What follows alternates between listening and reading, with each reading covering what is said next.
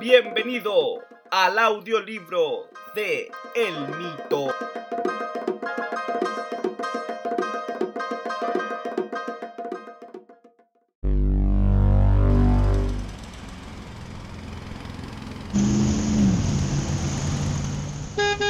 Capítulo 15 El Camino. Avenida Los Placeres, esquina Valdés, Valparaíso, dos horas más tarde.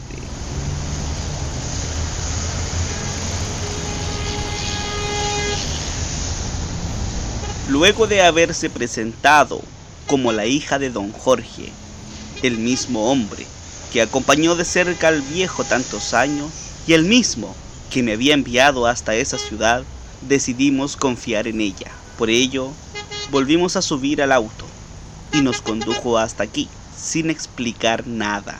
Joaquín, durante el camino, había podido comunicarse con Martín y contarle lo sucedido. Él se reuniría con nosotros en esa ubicación. Quedamos de esperar a Martín para que la hija del zapatero, la abogada que nos había liberado, nos respondiera nuestras preguntas.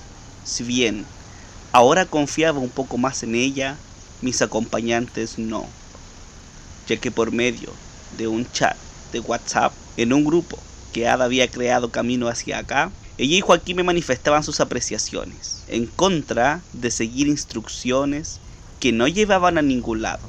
Yo solo me limité a contarles qué era lo que el sujeto de la Agencia Nacional de Inteligencia quería de mí. Quería la caja del banco la que el viejo me había dejado.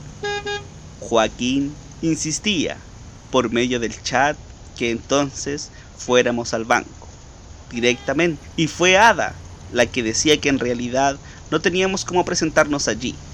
Primero por la hora y segundo porque no tenía en realidad ningún documento que me permitiera adquirirla. Era obvio que había gente interesada en que todas las pertenencias, que para mi asombro desde hace dos días eran muchas, pasarán a manos de los masones. Pero ¿a qué precio? Y tal como determinó el viejo en su testamento, yo debía abrir una caja del Banco Edwards. Sin embargo, no me había dejado ninguna llave que yo supiera. Había mucho movimiento fuera. A pesar de que no me ubicaba bien donde estábamos, se veían muchos vehículos doblar desde la avenida donde estábamos hacia una pequeña calle lateral presté más atención y vi cómo hacia el poniente se divisaba en medio de la calle un obelisco blanco con una placa que no podía divisar a esa altura que decía. Cuando iba a hacerle el gesto a Joaquín para que la mirara, pude ver a Martín parado en la acera justo enfrente, de donde estábamos estacionados. Me bajé entonces e hice que tomara mi lugar en el asiento trasero donde estábamos con mis acompañantes y con decisión pasé a ubicarme en el asiento del copiloto con la abogada. Ya es tiempo de hablar, le dije mirando sus ojos, los que no había logrado apreciar antes por no haber estado tan cerca de ella. Eran del mismo color que su nombre. Era verdaderamente muy atractiva. Llegué a ustedes enviada por mi padre. Él necesitaba que salieran de esa situación, puesto que se sentía responsable por no haber podido llegar al encuentro, tal como te dijo a ti en Santiago el día de ayer. Hizo una pausa y continuó hablando sin mirarnos. Por eso quería verse contigo, para pedirte que desistas de la caja y en lo posible salgas del país con ella. ¿Dónde está tu padre ahora? interrumpió el diálogo Joaquín. Adentro, señaló en la dirección que la mayoría de los vehículos ingresaban. Es la casa central de la Universidad Federico Santa María, señaló Martín. Están en lo correcto, retomó el habla la abogada. En una hora más comenzará una tradicional función de música clásica de alguna orquesta. Allí entre el público encontrarán a mi padre. Él les explicará todo. ¿Qué esperamos entonces? Ada fue la primera en bajarse del auto. Antes que te vayas, León, me agradaba que me llamara por mi apellido y no por mi nombre. Solo las personas cercanas a mí conocen ese detalle. Necesito decirte algo. A ti y solo a ti. Tú decides después si lo compartes con tus amigos. Mis dos acompañantes varones entendieron y se bajaron del auto. Al momento que quedamos solos arriba del vehículo, la abogada me miró y casi pude haber percibido un rostro de preocupación. Me tomó ambas manos. Las sentí delicadas y frías. El contacto físico no me lo esperaba. Me habló muy de cerca. No confíes en nadie. Tus tres amigos te ocultan cosas. Y uno de ellos es peligroso. Me dejó en una posición muy incómoda. Toda la confianza y decisión que había adquirido pareció desvanecerse. Mi padre aguarda. Los espero aquí mismo. Vayan. Me bajé del auto y solo Joaquín y Ada me esperaban. Martín se había adelantado como vanguardia para ver si se observaba algo fuera de lo común. No queríamos más sorpresas. El ingreso no fue difícil. Mucha gente entraba por el acceso vehicular al campus universitario. Si bien nos miraron extraño, porque no estábamos vestidos para la ocasión, no hubo inconvenientes. Los pasillos estaban indicados hacia el aula magna de la universidad, un edificio neogótico que se asemejaba a un castillo, parecía estar en Hogwarts. Martín nos esperaba en una de las intersecciones. Nos dijo que antes del ingreso a la sala donde sería el concierto había mucha gente, pero nada más fuera de lo común. Y con fuera de lo común asumíamos que se referían a efectivos policiales. Ada tomó la iniciativa, me tomó del brazo y dijo, para que no tengamos problemas, ustedes dos vayan cerca del acceso y nos informan si hay sorpresas. Nosotros buscaremos al zapatero. Y así lo hicieron los muchachos. Estaba tan asombrado de su lealtad hacia mí, más aún, cuando un aroma, que de seguro venía del catering, hizo sonar todas mis tripas, recordando que no comíamos desde la mañana. Esos sujetos eran implacables. No podía creerme las palabras de la recién aparecida abogada, pero era la hija de don Jorge, quien había estado siempre junto al viejo, y por esas cosas de la vida me había salvado allá en Providencia. Iba a comenzar mi búsqueda visual del zapatero cuando Ada me detuvo y se puso enfrente a mí. Sé lo que te dijo esa mujer, y te lo puedo explicar. Para mi sorpresa, mientras ella me hacía tal declaración, creí ver entre las personas que compartían aperitivos antes de entrar al aula magna a alguien familiar, alguien que había visto por última vez cuando estos sucesos habían comenzado recién a sucederse. ¿Me estás escuchando? me repitió Ada. Por supuesto, si dices que puedes explicarlo, hazlo. Yo sabía antes de viajar con ustedes en qué me estaba metiendo. Tal vez incluso sepa más que tú qué está sucediendo. Cuando había comenzado su confesión, pensé que me hablaría sobre lo del video, la bomba Molotov y su disfraz de rubia, pero ahora tenía mi total atención y curiosidad. Antes que te diga esto, te repito, que puedes confiar en mí.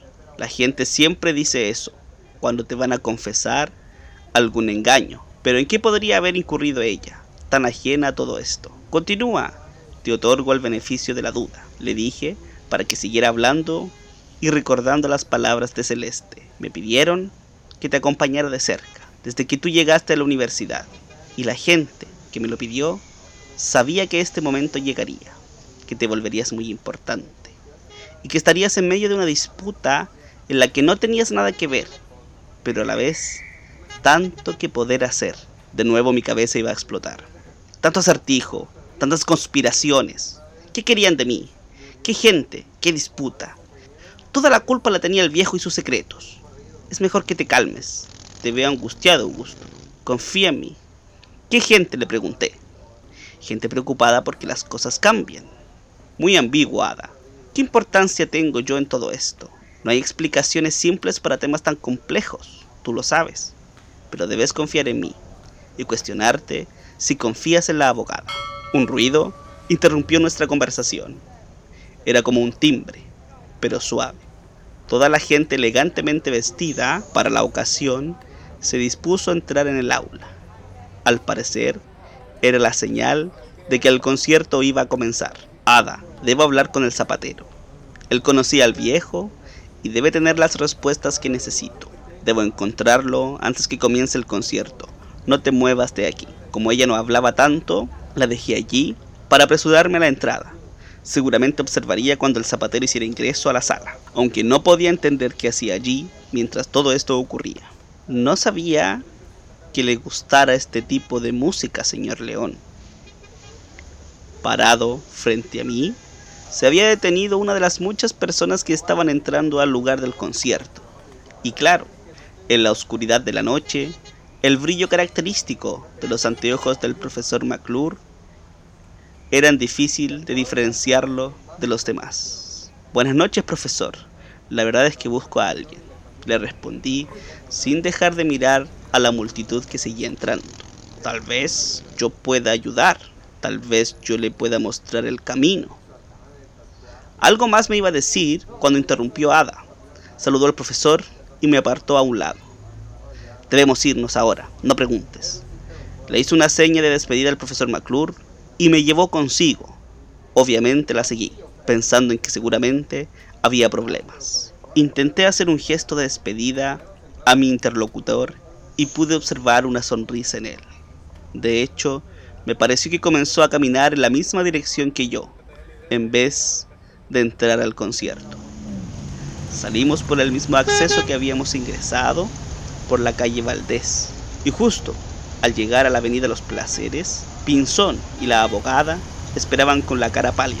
Ella estaba en el suelo, contra el auto en posición fetal, con la cabeza contra sus rodillas, a un costado de la calle, y Martín apuntando hacia el auto en el que habíamos llegado. Allí, el estupor se adueñó de mi cuerpo. A un costado del auto yacía Joaquín, con la cabeza sobre el pavimento. De costado, mirando hacia la puerta del copiloto, con una herida del porte de una bala, de la que emanaba un caudal de sangre que había bañado desde su cabeza hasta el suelo. Más desesperante aún fue ver el extremo de su mano izquierda sostenía su celular. Debió de haber intentado pedir ayuda. Debemos salir de aquí, dijo Ada. ¿Vieron qué pasó? Que salgamos de aquí, volvió a decir Ada. Martín tomó a la abogada y ya caminábamos en dirección hacia el poniente, casi llegando al obelisco que habían visto antes. Joaquín se devolvió a mirar qué hacía la tipa. Como se tardaba tanto, yo volví a ver qué pasaba y vi la misma escena que vieron ustedes. Llamé a Ada al tiro, para que salgamos antes que nos metamos en más problemas. La tipa no ha dicho nada, me dijo Martín. Debió pasar casi al tiro después que nos bajamos, pensé. Con tanta preocupación y desazón por la imagen, no nos dimos cuenta de lo que se había armado a nuestro alrededor. No nos llamó la atención que ya no pasaran autos por la calle, que hace muy poco estaba transitada. Luego, al llegar al cruce, donde estaba el obelisco, un grupo de hombres vestidos de trabajadores de empresas de telecomunicaciones se paró enfrente de nosotros, cortándonos el paso. En sus cinturones, en vez de herramientas, ellos portaban revólveres. Por las tres salidas de la intersección se repitió la misma situación. Le dije que yo le iba a ayudar, señor León, que le iba a mostrar el camino. Detrás nuestro, y con mucha calma, de manos atrás, apareció caminando Leonardo McClure. Las sorpresas no iban a terminar nunca